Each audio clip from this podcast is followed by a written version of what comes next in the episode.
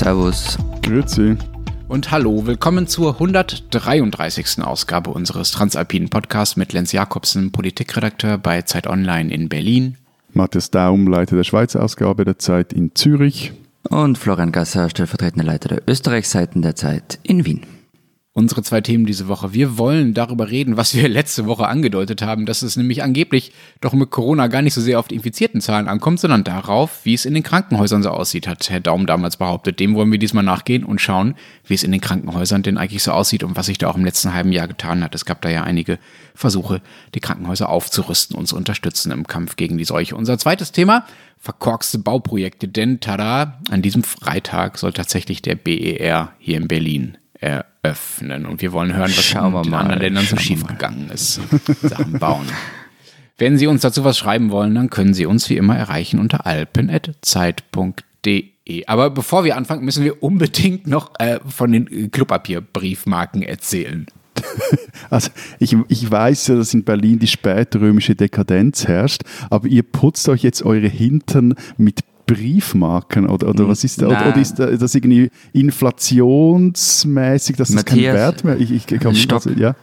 Das waren dann wir, die das tun. Bei mir sind alle im Arsch daheim. Hier in Berlin ist tatsächlich ein Lager mit Klopapier abgebrannt, also wir müssen wirklich sparen. Ja, wir offenbar nicht. Also, da also, ist Qualtinger drauf, oder sagst du? Nein, ein Babyelefant. Hä? Also. Fang mal vorne an. Die Geschichte geht so, ich finde es ziemlich grandios, um ehrlich zu sein. Also, man kriegt bei der österreichischen Post jetzt dann eine Sondermarke Corona, kostet 2,75 Euro. Und du kriegst dann auf, der, auf einem zweilagigen Klopapier äh, einen Markenblock mit äh, Babyelefanten drauf. Und der Babyelefant war ja die symbolische Einheit, mit der man sich den Mindestabstand vergegenwärtigen stopp, sollte. Stopp, stopp, stopp, stopp, Aber hallo, sowas von Stopp. Äh, warum? Woher wisst ihr Österreicher, wie groß ein Babyelefant ist? Ähm, das war mir auch nie ganz so klar. Aber also ich, ich, ich würde ja, ich würd ja verstehen, wenn ihr das irgendwie in Kellerabteilgrößen messen würden, würdet oder so irgendetwas. Aber Babyelefanten? Ja, also da, da kann ich jetzt ehrlich gesagt nicht wirklich was dazu sagen. dass jemand das ausdacht. Aber, aber ist, wenn du so über durch die Straßen läufst und dir überlegst, wie viel Abstand du halten musst, denkst du dann, ha, ist das noch ein Babyelefant oder ist das schon weniger? Oder, hast du das internalisiert, oder, den Babyelefanten? Oder Lenz, vielleicht ist es einfach so, dass die Corona-Taskforce in Österreich vom Zoodirektor von Schönbrunn geleitet wird. Als ja. nächstes, wenn es jetzt verschärft, dann, dann sind es dann Baby äh, Flamingos oder Baby äh, Tiger oder ähm, was können wir noch äh, als Baby Abstand nehmen? Aber, nein, Entschuldigung, ja, Herr Gasser, mm. bitte. Sie schauen schon ganz äh, ernst rein, Sie von weiterfahren. Nein, es ist halt nur so gemein. also, wie gesagt, Babyelefant ist drauf, weil Mindestabstand ein Meter und offenbar, das habe ich jetzt auch gelernt in dieser Corona-Krise, das ist ja auch ein großes Bildungsprojekt, das ist ein Meter. Und wenn man sich übrigens zehn Stück von diesen Briefmarken kauft und hintereinander legt, dann ist es auch ein Meter. Habt ihr das gewusst, dass zehn Stück Klopapier ein Meter sind?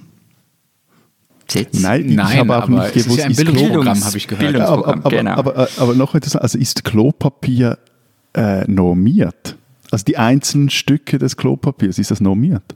Ja, offenbar. Ich gehe davon aus, dass es irgend so eine deutsche Regelung ist, ähm, die halt international. Also, liebe Hörer, also, äh, äh, bitte alle zu Hause das Klopapier nachmessen und uns schreiben, wenn Sie Abweichungen von 10 cm pro Blatt messen. Und alle Hakle-Manager sollen uns dann bitte aufklären. Genau. Und der, der Zoodirektor von Schönbrunn bitte mal nachmessen, ob sein Babyelefant wirklich nur einen Meter groß ist. Eine, eine Sache noch dazu sagen. Also der Erlös von dieser Briefmarke geht übrigens an einen karitativen Zweck. Nur damit das einer gesagt gesagt ist. Ja. Lass uns mal äh, zum ernsten Thema kommen. Besser wird's Lass nicht mehr. Das war's, danke nee, ab jetzt, Zuhören. Ab jetzt geht's weg. Wir wollen darüber reden, wie es in unseren Krankenhäusern zurzeit aussieht, äh, wie ausgelastet sie sind und auch wie gut sie aufgestellt sind äh, für den äh, Corona-Herbst, der in unseren Ländern ja schon angefangen hat. Ich habe mal nachgeschaut, äh, wie die Belegungszahlen in Deutschland aussehen. Äh, wir haben momentan 1362, das ist der Stand von äh, Montagnachmittag, Covid-19-Patienten auf den Intensivstationen, vor allen Dingen um die äh, Betten geht es ja. Das sind ja die, die wirklich gebraucht werden und die auch knapp sind. Und zum Höhepunkt im April waren es übrigens damals fast 3000, also immerhin noch mehr als doppelt so viel. Das zeigt, dass äh, damals die äh, Rate der Hospitalisation einfach noch höher war als heute, auch weil die Kranken älter waren. Aber es sind auch trotz dieser 1362 belegten Betten immer noch knapp 30 Prozent aller Intensivbetten in Deutschland frei. Es gibt in Deutschland übrigens auch sehr, sehr viele Intensivbetten. Wie voll sind denn eure Krankenhäuser mittlerweile? Ihr habt ja mehr Infizierte. Ist bei euch, sind bei euch die Krankenhäuser auch schon dicht? Mm, na, also überhaupt nicht dicht. Ähm, Stand Montag war 188 Fälle auf Intensivstationen, 651 Intensivbetten verfügbar von insgesamt rund 2400.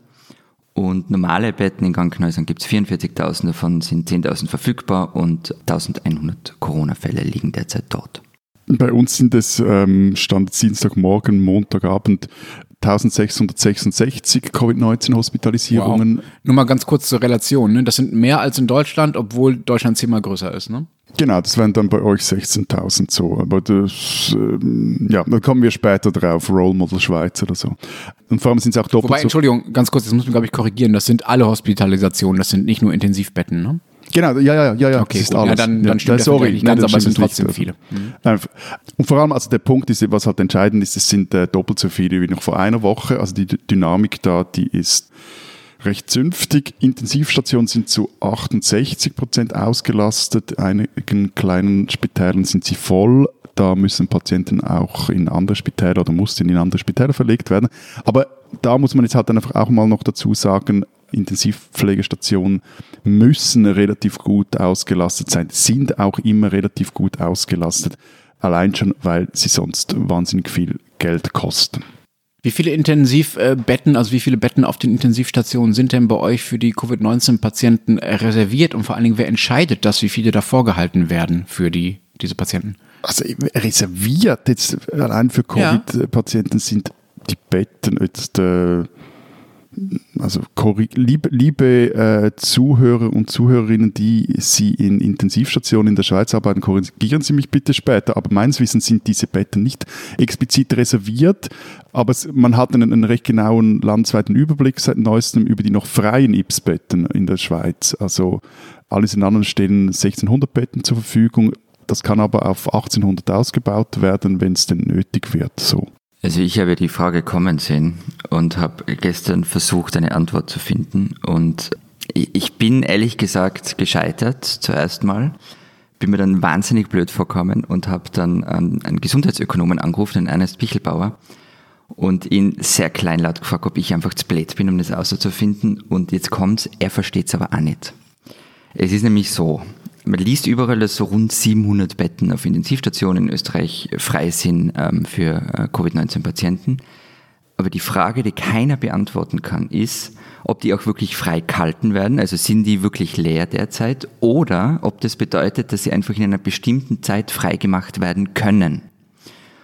Und jetzt wird es noch komplizierter, weil ich habe auch ums Verrecken nicht rausgefunden, wer das entscheidet, wie viel freigehalten werden. Es gibt nämlich in Österreich 53 Spitalsträger, also vor allem die Länder, dann gibt es äh, Brüder und Schwestern und was weiß ich was alles. Und die haben an und für sich jeweils die eigene Verfügungsgewalt über ihre Betten und melden halt, was gerade frei ist. Die höchste Stelle wäre dann der jeweilige Gesundheitslandesrat. Aber zum Beispiel, ob der Durchgriffsrecht hat und sagen kann, ihr müsst so und so viel freihalten. Ich habe es nicht rausgefunden. Liebe Schwarmintelligenz unter Hörerinnen und Hörern, auch mein Anruf wie bei Matthias. Bitte, gebt's mir Bescheid. Ist interessant, dass das bei euch so unklar ist, beziehungsweise so im Mikromanagement geregelt wird. Ähm, in Deutschland ist das äh, schon seit dem Frühjahr völlig klar geregelt. Die Bundesländer entscheiden das und die geben auch feste Quoten vor, an die sich die Krankenhäuser und die Betreiber, also die Brüder und Schwestern beispielsweise, also die kirchlichen Träger, von denen du erzählt hast, Florian, halt einfach halten müssen, ja, weil die ja Teil des staatlichen Gesundheitssystems sind auf eine gewisse Art. So, und äh, zum Beispiel lag diese Quote in den meisten Bundesländern im Frühjahr bei 30 Prozent. Also 30 Prozent der Intensivbetten in Deutschland waren für Covid-Patienten reserviert. Dann wurde sie im Laufe des Sommers äh, in den meisten Bundesländern auf 10 Prozent gesenkt und in einigen Bundesländern äh, gibt es gar keine konkreten aber Lenz, Vorgaben mehr. Weißt ja? du wirklich, eben, das, das war jetzt zum Beispiel meine Frage, sind die wirklich frei, diese Betten? Also sind die leer oder werden die eben heißt es eben nur, dass sie innerhalb kürzester Zeit freigemacht werden können. Das ist ja ein Unterschied. Da. Ich ehrlich verstehe nicht, warum die Relevanz, was, was das Relevante daran ist. Also wenn ich, also für, es geht doch darum, dass Covid-Patienten einen Platz kriegen. Und ob die jetzt den Platz kriegen, weil jemand anders verlegt wird oder weil das Bett äh, Ja, seit ja, drei klar, Wochen bezogen da äh, rumsteht, ist mir sozusagen aus, aus epidemiologischer Sicht ja erstmal egal. Genau, also bei uns geht es da um eine Finanzierungsfrage, aber da komme ich dann noch dazu. Ja, ja, okay. Nee, nein, aber, aber das, das Freihalten, also ich, ich verstehe das trotzdem nicht ganz. Also wenn dann, ich, wenn ich dann einen schweren Verkehrsunfall hatte und dann komme ich dann ins Spital, dann äh, werden die ja wohl kaum sagen, nein, stopp, stopp, dieses Bett müssen wir freihalten für Covid-19-Patienten. Sie müssen, dürfen jetzt da nicht rein. Nein, aber es gibt ja viele Dinge, die verschoben werden können. Also es liegen ja nicht nur äh, akute Notfälle auf Intensivstationen, sondern auch Leute, die, was ich, eine neue Niere kriegen oder sowas. Und das kann natürlich verschoben werden. Und da macht man Kapazitätsmanagement in den Krankenhäusern auf Vorgabe der Bundesländer, um äh, diese Marken ungefähr zu erreichen. Ja. Okay, aber weil eben, also ich, ich, ich sage das so, weil was es bei uns gibt und ich meine, da, da wird ja dann, das ist so, so der Worst Case, den man eigentlich verme- ver- vermeiden will. In der ersten Welle meines Wissens, also hat man den auch, nicht meines Wissens, und konnte man in der Schweiz auch, auch gut vermeiden, ist, dass man nicht vor der Frage steht, wer bekommt dann dieses Bett. Die Drainage, so wird das, glaube ich, damals Tri- diskutiert. ne? Triage, nicht, Tri nicht Triage. Ja, Drainage. Drainage ist irgendwas mit. Äh, Drainage anderes, ist, ja. wenn du einen Ack hast, der zu feucht ist und du musst irgendwie das Wasser rauslassen. Darüber reden wir dann nächste Woche nicht. Nee, die Triage. Und, und, und da gibt es zum Beispiel bei uns Richtlinien, die wurden erarbeitet dieses Frühjahrs von der Schweizerischen Akademie der Wissenschaften und der Schweizerischen Gesellschaft für Intensivmedizin. Und da steht dann auch drin, dass vor allem Patientinnen und Patienten das Bett dann bekommen sollen, deren kurzfristige Prognose am äh, vielversprechendsten ist. Klar, solche Regeln gibt es, gibt es in Deutschland natürlich äh, auch äh, nicht erst seit dem Frühjahr. Äh, äh, gibt es denn für euch, für eure Krankenhäuser extra Unterstützung? Wir haben ja schon darüber gesprochen, Florian, du hast es schon angedeutet, dass äh, das die ja auch vor finanzielle Herausforderungen stellt, die Bekämpfung der Pandemie. Hat der Staat ihnen unter die Arme gegriffen dabei? Greift er ihm bis heute unter die Arme? Es, es gibt jetzt nicht für Krankenhäuser so eine eigene Corona-Förderung oder sowas in der Art. Ähm, du kriegst halt, und das meinte ich vorher, es gibt so ein Punktesystem, furchtbar kompliziert alles. Aber am Ende läuft es darauf raus, dass du Geld für äh, belegte Intensivbetten kriegst. Ähm, deshalb werden ja bei uns die Intensivstationen ganz gern recht voll gehalten, auch im Normalbetrieb. Und äh, was Matthias ja schon angedeutet hat, was bei uns halt ein recht großes Problem während dem Lockdown war, war, dass viele Operationen verschoben werden mussten. Und noch dazu viele Menschen gar nicht ins Krankenhaus äh, gegangen sind, wenn es ihnen schlecht ging. Also zum Beispiel ging die Zahl der Herzinfarkte in Ambulanzen zurück. Wir haben da im, im März, also während des Lockdowns, mal eine Geschichte gemacht. Und da hat ein Arzt aus Graz erzählt, dass in seinem Spital 40 Prozent weniger Herzinfarktpatienten eingeliefert worden sind. Und das hat natürlich alles ist eben Operationen verschoben, du hast ja schon angesprochen, die Niere zum Beispiel oder keine Ahnung, eine Hüft-OP. Also das, die sind verschoben worden oder viele sind verschoben worden und das wurde dann im Sommer abgearbeitet und das kann uns halt jetzt auch wieder blühen. Ja, es gab ja nicht nur Stau, sondern auch äh, teilweise mehr Tote wegen nicht wahrgenommenen Arztterminen. Und das Ganze ist ja noch relativ diffus, weil was zählst du dann dazu und was nicht? Also ich glaube, dieses äh, Aufschieben von Behandlungen und auch, da, da hat es auch sehr auch ein sozialpsychologisches Moment, dass die, die Leute auch Angst hatten, zum Arzt zu gehen. Das meines Genau. Erachtens. Ja, das ja. darf nicht unterschätzt werden, wenn man diese ganze Pandemie äh, Da gibt es ja auch schon Studien dazu, genau. internationale. Ja. Aber zu, zurück zum Geld. Also ich, ich habe da mal eine Zahl gefunden, stand ist äh, diesen Sommer, so nach der ersten Welle, dass die Krise die Spitäler bis jetzt mehr als 700 Millionen Franken gekostet hat. Eben vor allem, weil sie äh, eine Zeit lang nicht mehr oder nur noch die, die, die wichtigsten äh, Operationen und Eingriffe durchführen durften. Wird also bis Ende Jahr jetzt vermutlich noch äh, mehr werden. Einige Kantone decken die Defizite jener Spitäler, die ihnen gehören oder die auf einer sogenannten Spitalliste stehen, da kommen wir dann noch später drauf, was das ist. Und andere Kantone vergeben dazu auch noch Darlehen, also da, da schaut man schon, dass das plus minus so funktioniert. Trotzdem, also mehrere Spitäler in der Schweiz stecken wegen Corona in der Krise oder stehen sogar vor dem Aus. Auch da scheint es mir so, dass äh, eure Regeln, sagen wir mal, weniger äh, formalisiert sind als bei uns, was jetzt, was man nicht gut oder nicht schlecht finden muss, aber ähm, es war in Deutschland für mich jetzt relativ leicht, konkrete Zahlen zu finden für die Corona-Förderung von Krankenhäusern. Und zwar gibt es 100 Euro je Patient, also je Corona-Patient kriegt, oder also Covid-19-Patient genauer gesagt, kriegt das Krankenhaus 100 Euro. 560 Euro gibt es für äh, ein für Corona-Zwecke freigehaltenes Intensivbett. Entschuldigung, Zumindest- Entschuldigung, ja. einmalig oder täglich oder wöchentlich? Es ist tatsächlich nur pro Patient. Das liegt auch daran, dass es für die Schutzausrüstung gedacht ist. Also da wird sozusagen nicht die eigentliche Behandlung mit bezahlt, mhm. sondern die extra Schutzausrüstung, die man äh, ja, aber allerdings auch nicht pro Patient braucht, sondern auch ab und zu mal wechseln muss. Jedenfalls ist das ja auch nicht alles. Also dazu kommen, wie gesagt, diese 560 Euro für ein freigehaltenes Intensivbett. Das war allerdings nur bis Juni. Die Sätze wurden jetzt angepasst auf äh, zwischen 360 und 760 Euro. Das hat so ein bisschen was damit zu tun, was man sonst mit diesem Bett machen müsste. Sehr kompliziert, erspare ich euch. Und es gibt 50.000 Euro für jeden neu geschaffenen invasiven Beatmungsplatz, also wo man die wirklich, wirklich schweren Covid-Fälle im Zweifelsfall beatmen kann. Da hatte Jens Spahn, der Gesundheitsminister, die Krankenhäuser, die Träger im Frühjahr aufgefordert, doch bitte noch mehr zu schaffen. Ja, aber zwei Dinge dazu. Also erstens mal, das ist jetzt alles Geld, das die Spitäler erhalten, ähm, Krankenhäuser erhalten, für die Mehrkosten der Covid-19-Behandlung. Was ja eben vor allem ins Geld gefallen ist, ist das Geld, das sie nicht einnehmen konnten, weil jetzt zumindest in der Schweiz ihnen verboten wurde, die äh, äh, naja, das stimmt nicht ganz. Ne? Also das Geld für die freigehaltenen Betten ist natürlich Geld, das man dafür kriegt, dass man mit den Betten okay. derzeit nichts anderes Gut. kann. Eben, ne? aber Popo-Betten und Beatmungsgeräte, so, das wäre so mein zweiter Punkt. Das ist ja einfach, das ist die Hardware, aber das ist ja nur ein Teil und das andere ist ja die Software. Also das, das sind die Pflegefachkräfte. Und die gehen zum Beispiel jetzt diese Woche bei uns in der Schweiz gerade auf die Straße. Weil? Weil sie halt zu Recht fordern, dass sie jetzt endlich mal besser unterstützt werden sollen. Also auch zum Beispiel mit einer Corona-Prämie. Und äh, die Verantwortlichen, also die fürchten sich zum Beispiel auch davor, dass jetzt ihr dass sich ihr Personal von der ersten Welle noch gar nicht richtig erholt hat. Damals war vor allem auch die, die psychische Belastung sehr groß, weil halt alle auch nicht wussten, äh, was dieses Virus genau alles anstellen kann und wie gefährlich es ist etc. Ähm, ja, und da gibt es mhm. jetzt Demonstrationen diese Woche. Für. Mhm. Also den, äh, sagen wir mal, äh, den, das Problem mit, den, mit der Software, also mit den Leuten, die äh, gibt es äh, bei uns auch. Es gab jetzt gerade heute wieder äh, eine Warnung ähm, von äh, den Ärzteverbänden, die gesagt haben, es fehlen in Deutschland 3500 bis 4000 Pfleger auf den Intensivstationen. Ja?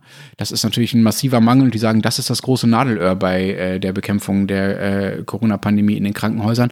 Aber die Pfleger, die es gibt, die haben tatsächlich gerade einen kleinen Erfolg errungen nämlich bei den Tarifverhandlungen im öffentlichen Dienst. Die sind vergangene Woche hier in Deutschland mit einer Einigung zu Ende gegangen.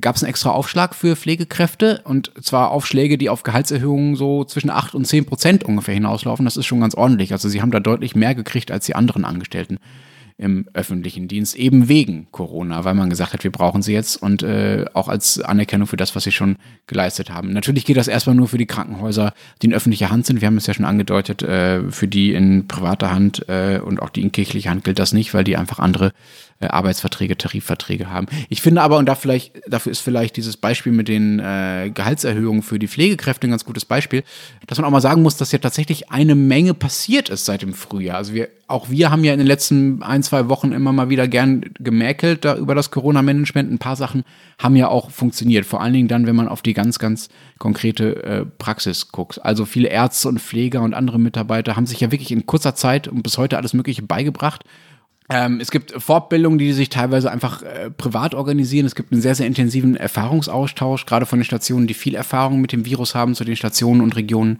wo das Virus noch, Virus noch kaum verbreitet äh, war im Frühjahr. Nur ein Beispiel. Es gibt eine Europäische Gesellschaft für Intensivmedizin und die hat äh, mit Unterstützung der Europäischen Kommission, die das bezahlt, ein Trainingsprogramm aufgesetzt für Gesundheitspersonal, um die im Umgang mit äh, Corona-Patienten zu schulen. Das Ganze dauert über zwei Monate, ist komplett kostenlos, also für die Teilnehmer, und besteht, jetzt haltet euch fest, aus einer Mischung aus Online-Kursen mit Videos und Podcasts und Kursen mit Virtual Reality Brillen und Face-to-Face-Terminen, ja. Also das, was man sich vielleicht äh, von den Schulen äh, seit einem halben Jahr wünscht, das haben sie da tatsächlich mal hinbekommen. Äh, genau, die Kommission bezahlt das Ganze, finde ich auch sehr lobenswert und ich finde, solche Positivbeispiele gehen gerade ziemlich leicht unter, auch bei uns. Das eben, da, da habe ich auch noch ein kleines dazu. Ich glaube aber nicht mit Virtual Reality Brillen. Das kann ich nicht liefern. Also im Kanton Zürich zum Beispiel, da gab es auch so eine Schnellbleiche, oder gibt es jetzt eine Schnellbleiche in Ips-Pflege? Stopp, eine was? Ähm, Schnell Schnellbleiche? Schnellbleiche. Eine Schnellbleiche. Ähm, yeah. ein, ein, ein, Crashkurs? Crashkurs, genau. Okay. Bleiche ist äh, das schweizerdeutsche Wort für was? Für was? Bleichen, Bleichen, schnell Bleiche, quasi äh, etwas bleichen, etwas schnell bleichen. Also wenn du ein Stück Stoff schnell bleichst. Ja, ja, genau. Bleichen, ja, ja. ja? ja? Aber was hat das mit einem ja, Kurs oder mit Fortbildung zu tun? Was hat das mit Lernen eine, zu tun? Der, der Begriff, also eine Schnellbleiche meint ein Crashkurs. Mhm. Okay, also er kann es sich besser erklären, schade. Weiter, es, also, es, gibt nichts mehr zu erklären, es ist, es ist, es ist so. Also ich glaube, liebe Hörerinnen und Hörer, Sie haben es verstanden, die beiden anderen Muppets noch nicht, aber ich fahre jetzt mal fort. Auf jeden Fall besteht diese Schnellbleiche aus einem viertägigen Theoriekurs, fünf Praxistagen auf einer Intensivstation und dann gibt es noch so drei Auffrischungstage und damit sollen die äh, Anführungszeichen normalen Pflegerinnen dazu, oder Pfleger auch dazu, natürlich dazu befähigt werden, auf den äh, Intensivstationen mitzuhelfen. Florian, ich habe im Vorfeld äh, dieser Sendung ähm, auch mir auch ein bisschen was zu Österreich angeguckt, wie natürlich jede Woche, und gesehen, Brav, dass äh, Sebastian Kurz äh, jetzt doch mal wieder einen zweiten Lockdown erwägt und dabei eine Formulierung gefunden, die mich total irritiert hat. Und zwar, dass angeblich die Gesetze in Österreich vorsehen, also quasi die Corona-Gesetze, dass erst das Gesundheitssystem zusammengebrochen sein muss, bevor die Regierung einen zweiten Lockdown verhängen darf. Das kommt mir irgendwie ein bisschen falsch rumgedacht vor. Also im Covid-19-Maßnahmengesetz steht, sofern es zur Verhinderung der Verbreitung von Covid-19 unerlässlich ist, um einen drohenden Zusammenbruch der medizinischen Versorgung oder ähnlich gelagerte Notsituationen zu verhindern und Maßnahmen gemäß den Paragraphen 3 und 4 nicht ausreichen, kann durch Verordnung angeordnet werden, dass das Verlassen des privaten Wohnbereichs nur zu bestimmten Zwecken zulässig ist. Hm. Aber da steht doch, also da heißt es doch drohend ja, drohender Zusammenbruch. Genau. Das heißt, man könnte es jetzt schon machen, ja? Ja, ja, eben. Also das hat mich auch ein bisschen gewundert an dem, was du jetzt gerade gesagt hast. Das ist offen, also du wirst es aus einer deutschen Zeitung rausgezogen haben, vermute ich, ähm, dass ja, das so okay. übersetzt wurde. Dann, also erst muss alles zusammenbrechen, bevor wir einen Lockdown Dann machen. gab es also mal wieder ein Völkerverständigungsproblem zwischen, ja. zwischen ihr euch und, und ihr uns. Und ihr macht euch lustig über Schnellbleiche. Ja, gut, ja, ja. Aber sag mal, Lenz, weil, weil Matthias es vorher gesagt hat, ähm, dass, dass einige ähm, Krankenhäuser in der Schweiz schon hops gegangen sind. Ist es bei euch auch so? Das kommt sehr auf die Krankenhäuser an. Die erste Welle war bei uns ja sehr ungleich verteilt. Die meisten Fälle waren äh, in Süddeutschland und in äh, Nordrhein-Westfalen im März und im April. Und da gibt es ein paar Krankenhäuser, die tatsächlich sehr äh, schwer betroffen sind und die dann auch wiederum aufzeigen, also die Beispiele dieser Krankenhäuser, was dann doch nicht so gut funktioniert hat bei der Unterstützung der Krankenhäuser durch den Staat. Die Süddeutsche Zeitung hat äh, vor einer Woche berichtet, dass beispielsweise eine Krankenhauskette, die vor allen Dingen Krankenhäuser in und um Rosenheim hat, das war einer der Hotspots im Frühjahr, mittlerweile äh, dreieinhalb Millionen Euro Miese gemacht hat, weil diese Krankenhauskette damals sofort Schutzausrüstung und Weiterbildung organisiert und bezahlt hat und erstmal in Vorleistung gegangen ist. Und der Geschäftsführer hat jetzt einen Brief an den Gesundheitsminister geschrieben und sich beschwert, dass er auf den Kosten sitzen bleibt. Und was antwortet Spahn? Spahn antwortet einfach nur mit dem, ja, ja, ihr habt ja einen Bonus von 100 Euro pro Patient äh, bekommen, pro Corona-Patient, und das muss gefälligst äh, reichen. Das findet der Chef in Rosenheim einen ziemlichen Witz, wie er der SZ gesagt hat, weil so viel allein äh, die Masken kosten, die das Personal mehrmals mhm. täglich äh, wechseln wollen. Und äh, zum Unmut trägt auch bei, dass die, äh, dass die Last so ungleich verteilt ist. Ne? Also die Münchner Kliniken, ähm, die haben fünf große Häuser in der Stadt, äh, hatten 900 äh, Covid-Patienten damals und 2500 Verdachtsfälle. Für diese Verdachtsfälle gibt es übrigens die 100 Euro extra nicht, obwohl die natürlich auch mit Schutzkleidung behandelt werden müssen. Das ist schon mal die erste Ungerechtigkeit. Und deren Geschäftsführer, also der Geschäftsführer dieser Münchner Kliniken, Axel Fischer, äh, der rechnet mit einem Defizit im hohen einstelligen Millionenbereich und äh, sagt, äh, wir und wenige andere Kliniken haben die Hauptlast bei der Corona-Versorgung getragen und bleiben nun auf den Kosten sitzen. Das kann es nicht sein. Und sein Kollege Thomas Egginger von den Kliniken Nordoberpfalz, das ist da bei Tirschenreuth, wo es dieses fatale Starkbierfest damals gab, falls ihr euch erinnert, ähm, erwartet ein Minus von anderthalb Millionen Euro. Und der sagt, das schreit zum Himmel und muss ausgeglichen werden. Und das Fatale ist, ist halt, dass Spahn damals im Frühjahr gesagt hat, an die Krankenhäuser gerichtet, sie können sich darauf verlassen, ich zitiere ihn da, dass sie nicht ins Defizit rutschen. Deswegen, und darauf konnten sie sich offenbar nicht verlassen, zumindest zum jetzigen Zeitpunkt. Genau, aber ich, wiederhole mich jetzt hier. Also ich glaube, der größte Kostenpunkt sind noch immer die, ist das nicht, also das auferlegte Nichtarbeitende der Krankenhäuser, also dass die Dinge nicht tun konnten. Also bei uns war es, äh, Florian, das war etwas zugespitzt von dir, dass da irgendwie schon mehrere Krankenhäuser hops gegangen seien. Es ist so, es, die sind vorm Hops gehen, beziehungsweise es wurde auch die Krise von der Politik genutzt. Das war übrigens nicht zugespitzt, das hast du gesagt.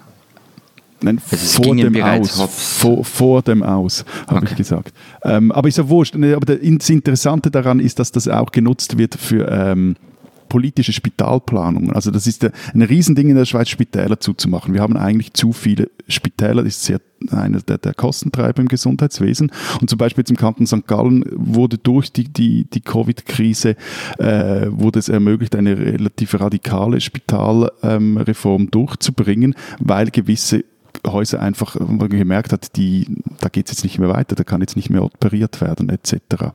Und ähm, also ein, ein Fun Fact ist jetzt etwas despektierlich gesagt, aber interessant zu sehen ist zum Beispiel, dass auch die, die Krankenkassen in der Schweiz spüren, dass in den ersten Monaten des Jahres unterm Strich die Gesundheitskosten eigentlich stark zurückgegangen sind. Die, die sitzen jetzt nämlich auf rekordhohen Reserven. Diese Erzählung, dass es äh, zu viele Krankenhäuser und zu viele Krankenhausbetten gibt, die gibt es in Deutschland natürlich auch in den letzten Jahren und Jahrzehnten. Und es gab viele Leute, die darüber gemeckert haben, dass der Abbau dieser Kapazitäten zu langsam ging. Und nun freut man sich, dass Deutschland im internationalen Vergleich wirklich sehr, sehr viele Betten hat.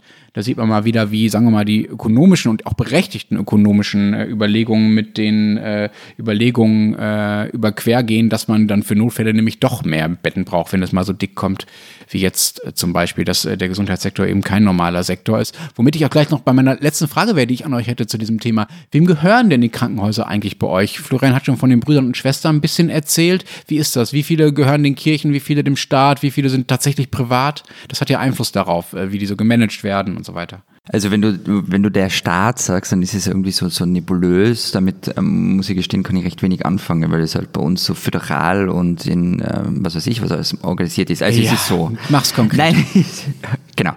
Also es gibt rund 270 Spitäler, ähm, fast 40 Prozent ähm, gehören den Ländern, also den Bundesländern oder dem Bund oder Gemeinden. 16 Prozent gehören Sozialversicherungsträger, also irgendwie auch dem Staat. Also irgendwelchen Rentenkassen oder sowas. Zum Beispiel oder der AUVA vor allem, also der Echt? allgemeinen Unfallversicherung. Mhm.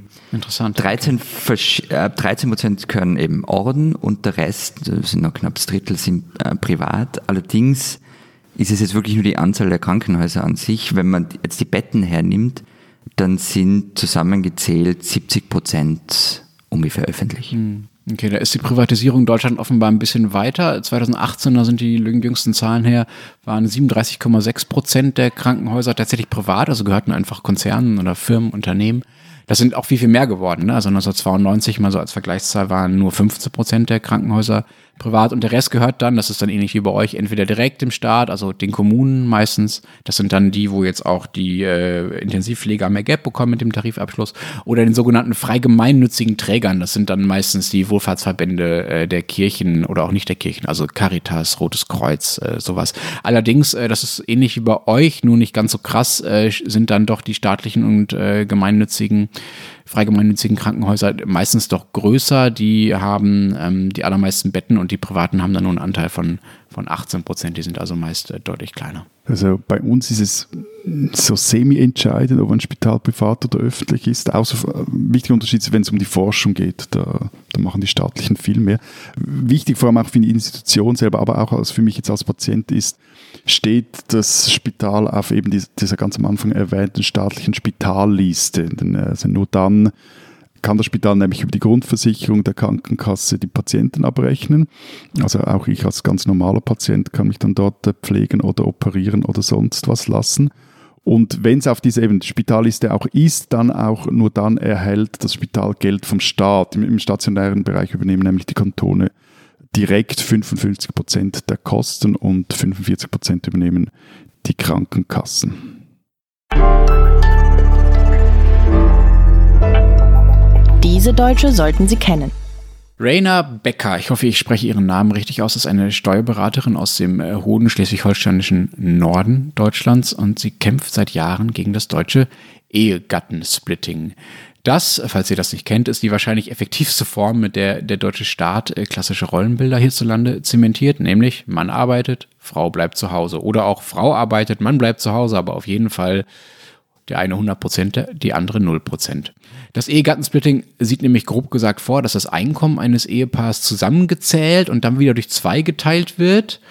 Man tut also so, als würden beide gleich viel verdienen und darauf muss man dann Steuern zahlen. Das ist äh, insbesondere dann günstiger, wenn eigentlich einer von beiden, meistens ist es der Mann tatsächlich, deutlich mehr verdient als, äh, meistens ist es die Frau, die andere. Beispiel, ein Mann mit dem äh, aller, aller Höchstverdienst in Deutschland, also der in der aller, allerhöchsten Steuerklasse, im, den höchsten Steuersatz zahlt und einen Verdienst hat von 550.000 Euro. Und eine Frau, die gar nicht arbeitet, zahlen dank dieses Ehegattensplittings pro Jahr 18.000 Euro weniger Steuern. Das kostet dem Staat im Jahr also viele Milliarden, die er dadurch an Steuereinnahmen verliert, womit er die ähm, normale äh, altmodische Ehe mit Hausfrau finanziert. Ein Anreiz, die Arbeit und das Einkommen möglichst ungleich zu verteilen. Rainer Becker klagt dagegen und zwar immer wieder seit 2008 Jetzt am 9. November äh, steht sie wieder vor Gericht. Sie findet, dass der Staat nicht die Hausfrauenehe jedes Jahr mit Milliarden fördern soll. Denn das war tatsächlich auch damals bei der Einführung des Splittings die Begründung der Politik, das zu machen. Also die Begründung war nicht, wir fördern Familien und Kinder, sondern äh, wir fördern, dass die Frau zu Hause bleibt.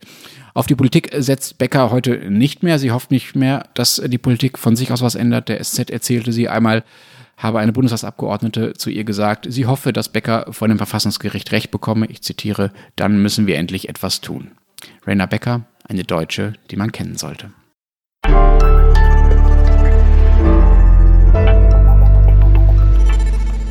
Na, wie sieht's aus? Ist euch noch ein neuer Witz eingefallen zum BER, der diesen Freitag eröffnen will? Das ist die letzte Chance jetzt, ja? Danach ist für immer vorbei. Komm, her damit. Wenn man in einem Satz sagt, Berliner Flughafen und eröffnen soll, das ist irgendwie die Form des optimistischen Konjunktivs. oh, das war jetzt aber ein etwas lahmer Akademiker-Witz, lieber Florian. Ja, ich mache seit zehn Jahren Witze über den Flughafen. Was soll ich machen? Irgendwann ich, gehen sie also aus. Ich fand ihn lustig. Ich fand ihn lustig. Danke.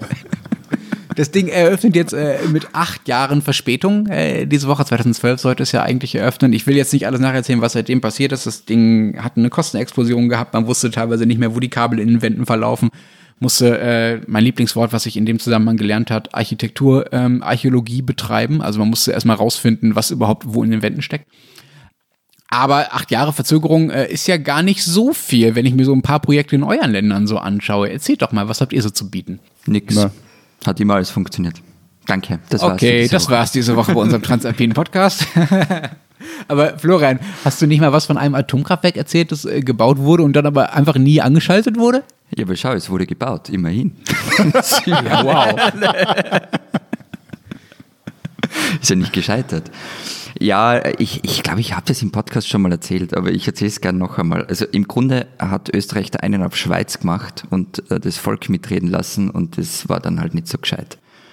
Es geht um das Atomkraftwerk Zwentendorf, ähm, so ein Prestigeding, Bruno Kreisky in den 70er Jahren, Atomkraft war da irgendwie gerade total hip und angesagt.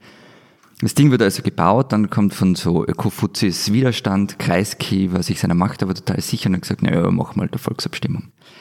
Die geht blöderweise, also blöderweise für ihn, dagegen aus. Kraftwerk war fertig, ähm, darf aber nicht in Betrieb gehen. So, blöd.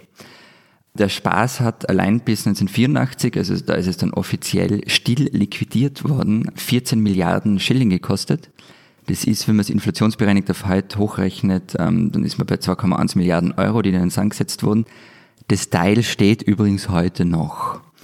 Und jetzt noch der Fun Fact, als Ersatz für dieses Atomkraftwerk, das nie in Betrieb gegangen ist, wurde dann ein Kohlekraftwerk gebaut, ähm, das so platziert worden ist, dass man die Stromleitungen von Zwentendorf, die natürlich auch schon gebaut waren, äh, mitnutzen kann. Und, Super, und, und dieses, äh, diese Drecksschleuder, die, die, die Kohle befeuchtet, die läuft noch? Na, also äh, seit vergangenem Jahr wird damit Kohle ähm, kein Strom mehr produziert. Aber das war so, also das ist die größte Industrieruine, mit der wir aufwarten können, die halt heute irgendwie für so Trainingszwecke für andere Atomkraftwerke, für Baugleiche benutzt wird. Ich finde ja deine Kraftwerksgeschichten jetzt schon ganz nett, Florian, aber lass uns mal so ein bisschen näher so an den BR ranrücken. Da habt ihr auch was zu bieten, habe ich gehört. So ein Terminal, der so ein bisschen aus dem Ruder gelaufen ist, ja? Ja, ist aber auch fertig und funktioniert. Also du machst den Mund da jetzt sehr weit auf, wenn du mir das vorwirfst. Wir sprechen uns am Freitag wieder. Nein, ja, ja, also da gab es diesen Terminal 3 oder es gibt diesen Terminal 3, besser bekannt als Skylink. Ähm, eben, wie gesagt, der wurde schon eröffnet, ich bin da schon weggeflogen. Zugegeben, der hat so kleinere Unstimmigkeiten gegeben. Also der hätte ursprünglich 400 Millionen kosten sollen, hat dann 800 Millionen kostet, ähm, war in den 90ern irgendwann mal ähm, doppelt so groß geplant, wie er dann wurde, weil dann kam irgendwie, äh, nein. Äh, wo liegt denn der? Sagst du erstmal, äh, wo Wien Schwächert, Wien, also Flughafen Danke. Wien Schwächert, der einzige Großflughafen Österreichs. Also der war doppelt so groß geplant, ähm, dieser Terminal. Dann kam 9-11, Einbruch, Flugbranche, ähm, Ding wurde redimensioniert. Dann haben beim Wettbewerb unterlegene Architekten geklagt, weil ihre Ideen beim siegreichen Konkurrenzprojekt irgendwie eingeflossen sind. Die haben dann auch irgendwann Recht bekommen. Dann sollte Skylink zur Fußball-EM 2008 fertig werden. Das ist natürlich nichts geworden. Dann wurden zwischendurch mal Flughafenchefs ausgetauscht, natürlich streng entlang von Parteilinien, weil der Flughafen ist ja irgendwie so Wien und Niederösterreich gemeinsam, also Wien SPÖ, Niederösterreich ÖVP, da muss man schon dann genau sein. Dann gab es Ermittlungen wegen Untreue und Betrug und so weiter. Es gab dann so Geschichten, ähm, dass zum Beispiel für die Versetzung einer 60 Quadratmeter großen Wand 124.000 Euro verrechnet wurden. Schätzungen haben aber gegeben, das hätte maximal 18.000 Euro kosten dürfen. Also wer sich dafür mehr interessiert, kann mal den Rechnungshofbericht dazu lesen, der ist, ist super Lektüre. Aber immerhin, 2012 war Skylink fertig. Und jetzt steht er aber vermutlich wieder leer, weil niemand mehr fliegt. Äh, ja. Ähm, wie ist es mit einem Fußballstadion? Moment, Moment. Florian, hast du gerade Fußballstadion gesagt, freiwillig, ohne dass wir es dir aufgenötigt haben? Das ist äh, völlig richtig, aber wenn ich Matthias damit dann irgendwie einen ordentlichen Nadelstich versetzen kann, dann äh, rede ich sogar über Fußball. Ja, es soll ja bald mal eins in Zürich stehen. Ja, ja, es soll ja bald mal stehen, so wie der Berliner Flughafen. Ja, ja, soll auch bald. Immerhin haben wir äh, zum zweiten Mal darüber abgestimmt kürzlich und Ja gesagt. Warum müsst ihr zweimal abstimmen über Fußballstadion? Da kann man doch einmal sagen, yay oder nay. Ja, nein, jetzt willst du wirklich ein De Detail wissen? Nee, das eine Mal war über das Projekt und danach musst du wieder einen sogenannten Gestaltungsplan ähm, erarbeitet. Und Wie, Moment, Moment, Moment, Moment, Moment. Ihr müsst einmal darüber abstimmen, ob, do, ob ihr das grundsätzlich willst, wollt also, und danach müsst ihr darüber abstimmen, ob ihr das auch so wollt, wie jetzt geplant. Äh, so etwas nennt man Rechtsstaat. Auf jeden Fall kann man dann die, den Gestaltungsplan mhm. auch wieder ein Referendum dagegen ergreifen und dann wurde mhm. nochmals ab. Anyway, es wurde zweimal abgestimmt, zweimal Ja gesagt, aber die Geschichte an die, ist interessant. Eigentlich sollte dieses neue Hartturmstadion, also Hartturm heißt dort die Gegend, seit bald 20 Jahren ähm, stehen oder neu gebaut werden. Gab da hochfliegende Pläne, zuerst so ein fünfeckiges Projekt mit Mantelnutzung. Das wurde auch angenommen in der Volksabstimmung, aber der mit mit Einsprachen eingedeckt, dass irgendwann mal die Investoren die Nerven verloren. Ich sage nur für alle Zürcher Schattenwurf. Das Blöde daran war, dass dadurch Zürich fast die Spiele der Euro 08 abgeben musste, weil da kein äh, gescheites Stadion stand. In einer Hauruck-Übung wurde dann das letzte Grundstadion, das ist das andere Fußballstadion, das aber eigentlich eher eine Leichtathletik-Arena ist. Das wurde dann noch schnell, schnell EM-tauglich gemacht. Und seitdem äh, kicken beide Clubs in, ähm, in Zürich, also der FCZ und GC, beide im, im Letzigrund. Es gab dann ein neues Projekt wiederum fürs Hartum-Stadion. Das war aber den Stadtzügen dann zu teuer. Sollte nach dem Debakel mit diesem Mantelnutzungszeug, also so Shoppingcenter, das da noch eingebaut werden sollte, sollte das vor allem mit Steuergeldern finanziert werden. So, und dann nahm die Stadt, das ging eben, das war dann aber zu teuer, so, ging, äh, kam nicht durch. Dann, danach nahm die Stadt nochmals einen Anlauf und der soll jetzt klappen. Das ist ein, ein, ein absurdes Kompromissprojekt aus Stadion, Luxuswohnhäusern, äh, Wolkenkratzen, Zweien und einer Genossenschaft. Wolkenkratzen. Aber äh, fünf Geschosse? Wie viel Geschosse? Äh, muss ich schnell nachschauen. Äh, aber, aber wir sollten mal, wir, wir sollten mal wirklich über die, was wurde aus den Stadien der Euro 08 in Österreich und der Schweiz reden. Das ist nämlich offenbar auch bei euch ziemlich absurd gelaufen alles. Ja, total. Darf ich also, euch aber. Ja, bitte, bitte, bitte. Darf ich euch aber vorher noch die Geschichte erzählen, wie neben mir mein Haus eingestürzt ist, wenn wir schon über verkorkste Bauprojekte reden? Wie? Du bist daneben gestanden oder wie? Naja, nicht ganz, aber ich habe ja früher in Köln gewohnt, in der Kölner Südschaft, für die, die sich dort auskennen, äh, fast direkt an der Severinsbrücke. Äh, und zwar ungefähr 500 Meter Luftlinie, ich glaube, es war sogar noch weniger, entfernt vom Kölner Stadtarchiv. Ziemlich großes Gebäude, wo die ganzen Dokumente aus der ja sehr, sehr langen äh, Geschichte der ehemaligen Römerstadt Köln lagerten. Dieses Stadtarchiv ist dann einfach eines Morgens, 2009 äh, war das, äh, eingekracht. Ich habe das auch gehört. Also ich habe so ein Ruppeln gehört. Ich dachte, das wäre irgendwie die Müllabfuhr oder sowas. Stellte sich nachher raus, da ist das Stadtarchiv eingekracht. Äh, du lachst, Matthias. Das war allerdings ja? ein ziemliches Drama. Es sind zwei Menschen äh, dabei gestorben. Und, das ist nicht äh, lustig. Viele andere äh, waren unter Schock. Ich erinnere mich noch, äh, dass ich damals für einen Artikel, ich habe damals angefangen, Journalist auch zu arbeiten zu der Zeit, äh, für einen Artikel mit einem Mann gesprochen habe, der im Nachbarhaus äh, von diesem Stadtarchiv wohnte und von dem es ein völlig irres Foto gibt. Das war auch der Grund, mit ihm zu sprechen. Der steht die, auf diesem Foto in seinem Wohnzimmer, ich glaube im zweiten oder dritten Stock. Und dieses Wohnzimmer hängt quasi frei in der Luft. Also die Seitenwand ist abgebrochen, die Fassade ist weggestürzt, das Wohnzimmer existiert nur noch halb und bröckelt gerade so in den Abgrund hinein. Und dieser Typ steht da und telefoniert. Und ich habe ihn gefragt, warum er das gemacht hat. Und er hat gesagt, ja, hat er geklingelt. Und wenn ich, wenn ich heute jemandem erklären soll, was Schock ist, ja, dann äh, nehme ich immer noch dieses Beispiel, weil ich das, glaube ich, danach nie wieder so eindrücklich, äh, eindrücklich erlebt habe, was man dann so macht, wenn man unter Schock steht. Okay, ich meine, äh, interessante Geschichte, aber wir sind ein bisschen Themenverfehlung. Was hat das jetzt mit gescheiterten Großprojekten zu tun? Ja, warte, warte, warte, warte. Unter diesem Okay. Stadtarchiv wurde eine U-Bahn gebaut, die Kölner Nord-Süd-Bahn, auf die ich mich äh, in dieser Folge beschränken möchte. Es gibt so viele schöne Bauprojekte, die gescheitert sind in Deutschland, aber das ist wirklich mein Liebling. Also, bei dieser Kölner Nord-Süd-Bahn wurde, ähm, um es mal grob zu sagen, ziemlich gefuscht. Ähm, diese Baustelle, die da unter dem Stadtarchiv lang ging, der Tunnel, der da gebohrt wurde und die Station, der Weitmarkt, hat nicht gehalten und das Gebäude ist da reingestürzt. Bis heute ist unklar, warum genau. Wahrscheinlich lag es auch oder vor allem daran, dass äh, da äh, Metallstützen geklaut wurden von der Baustelle, die dazu da waren, das Ganze eigentlich zu stabilisieren dieses Abrutschen zu verhindern. Jedenfalls ist diese äh, Nord-Süd-Bahn nicht nur wegen dieses verkorksten Einsturzes das verkorksteste Bauprojekt, das ich kenne, äh, auch deshalb, weil es einfach unfassbar lange dauert. Die Pläne dafür sind, haltet euch fest, aus den 1960er, 1970er Jahren. 1992 wurde dann äh, die genaue Streckenführung beschlossen im Stadtrat. Das Planungsverfahren selber, also sich zu überlegen, wie man genau baut und so weiter und wer das alles macht, hat dann nochmal zehn Jahre gedauert. Ab 2004 wurde dann tatsächlich gebaut an den Stationen und ab 2006 wurden dann auch die Tunnel ge- gegraben, womit wir dann auch endlich bei den Höhnern wären. What? Entschuldigung. Ihr kennt die Höhner nicht? Äh, Höhner, Nee. äh, Kölner, Kölner Also Kult. essen ich kann die Karneval- essen, Ich kenne nur? Bab. Döner. Bab ist die Kölner Kultband für mich, aber Ja, äh, ihr seid echt Ignoranten. Also die Höhner, eine der großen Kölner Kult- und Karnevalsbands. Und die bauen U-Bahnen. Was haben die jetzt in die U-Bahn? ja, also das, Ja, ja, fast. Die, die Höhner haben, haben ein Lied äh, mit dem äh, schönen, wenn auch vielleicht äh, mittlerweile unkorrekten Titel äh, Dicke Mädchen haben schöne Namen. Der Und war an immer diesem schon Lied- unkorrekt, der Titel. Nicht erst heute. An diesem Lied, das ist auch gar nicht so alt, das ist, glaube ich, von 2001 oder sowas, dieses Lied.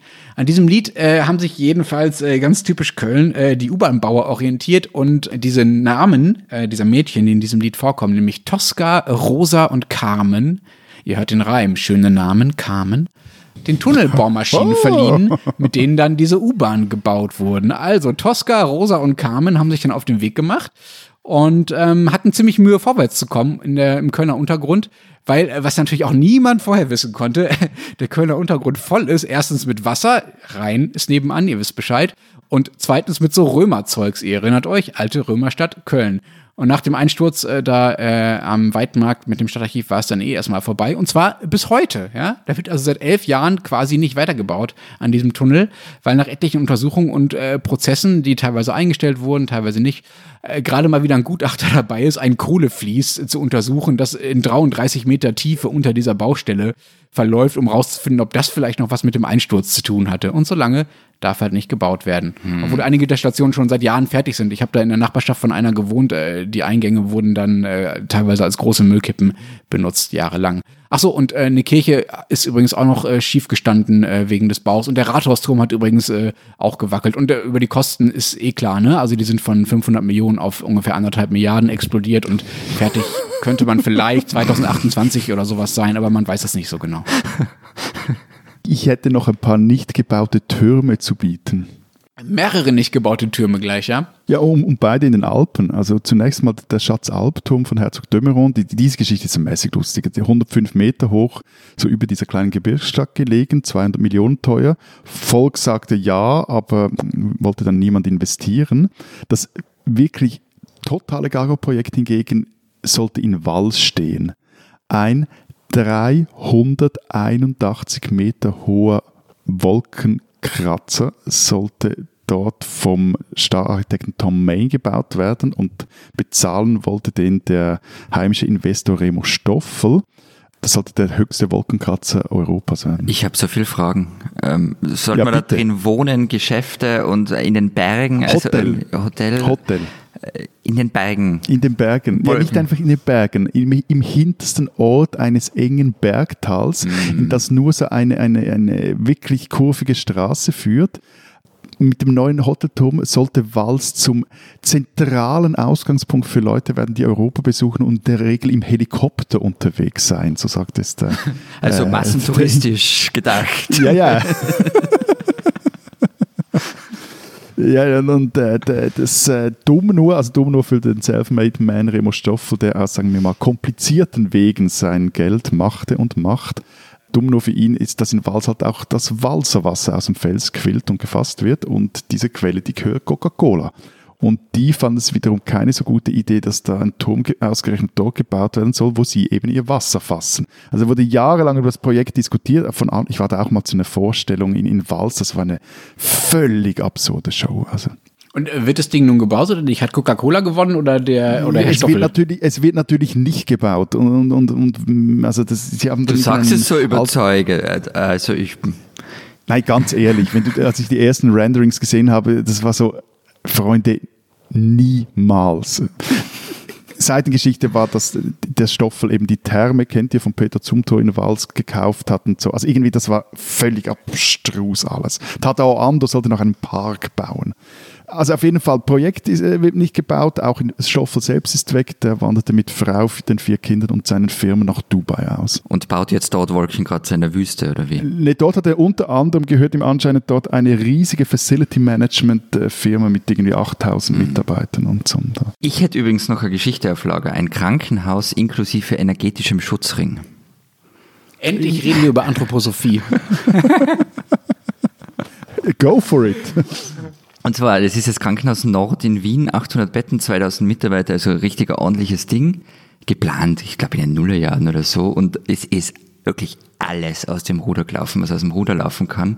Es wurde nicht fertig, die Kosten sind explodiert. Das ist eh schon Normalzustand bei solchen Projekten. Man ging von 600 Millionen aus. Am Ende war man natürlich dann wieder ähm, doppelt so teuer.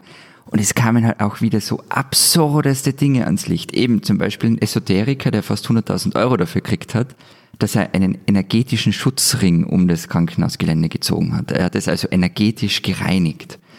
Dann hat der Rechnungshof mal geschrieben, dass die Stadt Wien für die Kosten Gelder aus der Mindestsicherung und dem sozialen Wohnbau fürs Krankenhaus umgewidmet hat. 100.000 Euro für Charlatanerie. Entschuldigung, ich, ich, ich, ich das braucht jetzt etwas. Ich bewundere ihn auch ein bisschen, muss ich sagen. Ja, ja, also Als jemand einen, einen energetischen Schutzring haben will, ich stünde bereit. mach's auch billiger. Okay, aber dafür das Bild von Lenz mit einer Wünschelrute, der da herumgeht, würde ich echt was zahlen. Ja, fünfstellig, okay? ja, passt. Crowdfunding. Und es sind halt politisch auch so Sachen drumherum passiert, die, die, die schon, naja, sagen wir ein bisschen Geschmäckle haben. Also ein Beispiel nur die SPÖ-Stadträtin, die dafür zuständig war, trat zurück irgendwann mal und wechselte aber justament zu Siemens Healthcare, also die Medizinsparte von Siemens, und die eben auch Krankenhäuser beliefert, auch für die Stadt Wien. Und also das hat dann schon viele irritiert. Also das Krankenhaus Nord, da kann man sich tagelang damit beschäftigen und drumherum lesen. Ihre Geschichte. Aber ich wiederhole mich, am Ende ging es in Betrieb und kann damit mehr als der Berliner Flughafen. Und das war aber schon meine letzte Geschichte. Ich, ich hätte noch eine, nämlich die äh, Story über das Fußballstadion Kärnten und was Jörg Haider damit zu tun hat. Aber die hebe ich mal auf. Äh, Da haben sie jetzt aber kürzlich einen Wald gepflanzt, oder? Ja, diesem ja, ja, ja, ja, ja, genau. Also das, aber da, aber, aber, aber weil, weil, weil, wen interessiert das? Also wen interessiert das? Matthias, du darfst zum Abschluss, wir haben zwar schon lange überzogen, äh, noch äh, die tolle Geschichte äh, davon erzählen, wie ihr mal einen Bahnhof in einen Berg hineinbauen wolltet. Und zwar nicht in irgendeinen, sondern in das Gotthardmassiv.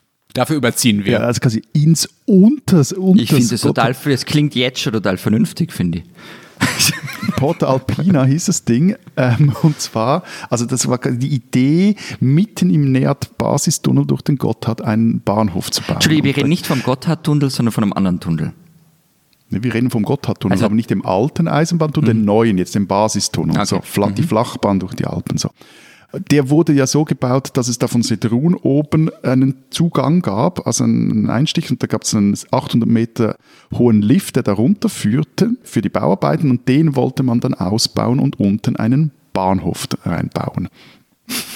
da sollten dann die Passagiere direkt dort vom Perron in die Bündner Bergwelt finden, also 0, nix von Zürich-Mailand auf die Skipiste. So schlappe 50 Millionen sollte das Ding kosten, weil das, das große Ding, also die große Röhre, die war, wurde ja eh gebaut etc. und auch der Zugangsstollen und so. Touristiker träumte davon jährlich 65.000 äh, zusätzlichen Tagesgästen und Lokalpolitiker in der so selber schwärmten vom Pendeln aus den Alpen in die Metropolen. Die, die, die Wartehallen übrigens, die hat man schon mal ausgebrochen, kostete dann 15 Millionen Franken so. Die SBB, also die Bahn stellte sich dann aber quer aus naheliegenden Gründen. Also ich meine, du baust nicht einen Basistunnel, um dann mitten im Berg deinen Zug wieder zu stoppen, wo es doch beim Basistunnel darum geht, dass du schneller durch diese elenden Alpen kommst. Die haben das mal berechnet, dass ein Halt im Berg verringert die Kapazität des neuen Tunnels um einen Zug pro Stunde und 2007 drehte dann auch die Bündner Regierung den Geldhalt zu und fünf Jahre später schrieb der Bundesrat im Dürren Kommuniqué, Zitat, auf den Bau einer Bahnhaltestelle im Gotthard-Basistunnel unterhalb von Sedrun wird vorläufig verzichtet. Aber jetzt warte mal, diese Wartehalle wurde schon gebaut. Mhm. Kann man da rein? Die Können wir da mal man, ja, aufnehmen? ey, ich will da, ich will da hin. das halt bestimmt gut. Nein, ich glaube, das, das, das, Problem, das Problem ist eben, dass da ja auch Züge durchrasen und das, ich glaube auch so als Party-Location ist das nicht wirklich geeignet. Nein, nicht Party, wir wollen noch einen Podcast aufnehmen. Also ich will da, ich will da hin. Das, das ist halt, das halt, das halt wie blöd. Unsere Produzenten du werden sagst sich immer nur, warum Dinge nicht funktionieren. Sei doch einmal ein bisschen positiver. Aber 15 Millionen finde ich, äh, also das ist schon viel Geld. Bill Gaga ist es schon, oder? Wem sagst du das? Die spinnen, die Schweizer. Wir bleiben gleich bei Gaga und der Schweiz. Schwellbrunn, 1500 Einwohner, auf einem Hügelrücken im Hinterland von Appenzell Ausserrhoden gelegen. Feuerwehrchörli, Trachtengruppe, Faustballclub vor einigen Jahren zum schönsten Dorf der Schweiz gewählt. Werte zählen hier oben noch was, konnte man, als als sie da gewählt worden sind, in der Schweizer Illustrierten lesen. Seit dem vergangenen Montag aber ist Schwellbrunn bekannt als das Dorf, wo die Corona-Omerta herrscht. Als Dorf, wo im Oktober ein Paar seine Hochzeit mit 200 Gästen feierte und zwar davon wusste, dass mehrere Anwesende Corona-positiv waren, aber weder Abstands- noch Hygienemaßnahmen einhalten ließ. Die Behörden wurden übrigens auch nicht darüber informiert. Nur durch Zufall haben sie zwei Wochen später davon erfahren. Die Hochzeitsgäste hätten vereinbart, so erzählte es der kantonale Gesundheitsdirektor Balmer am Montag in einer Pressekonferenz, sich nicht testen zu lassen. Sie wollten eine mögliche Quarantäne umgehen. Es gebe zudem Hinweise, dass einzelne Firmen in Schwellbrunn ihre Mitarbeiter ermuntert hätten, sich nicht bei den Behörden zu melden. Wie viele Menschen sich im Superspreader-Ort Schwellbrunn infiziert haben, wo ein paar Tage nach der Hochzeit natürlich noch ein Oktoberfest in einem Lokal stattfand, das ist unklar. Aber der kantonale Gesundheitsdirektor Palmer drohte schon mal, sollten sich die Fallzahlen weiter erhöhen, könnte die Gemeinde abgeriegelt werden. Liebe Schweizer, liebe Appenzeller, liebe Schwellbrunner, ihr spinnt's.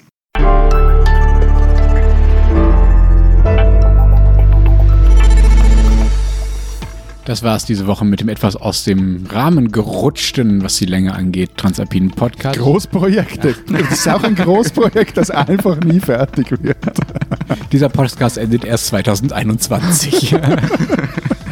Wenn Sie wissen wollen, was in Österreich und der Schweiz sonst noch so los ist, lesen Sie Zeit Schweiz, Zeit Österreich gedruckt und digital. Was steht drin? Wir haben Schwerpunkt große Doppelseite über die Konzernverantwortungsinitiative und meine Kollegin Barbara Achermann erklärt, dass es so etwas wie verproduzierte Toiletten gibt.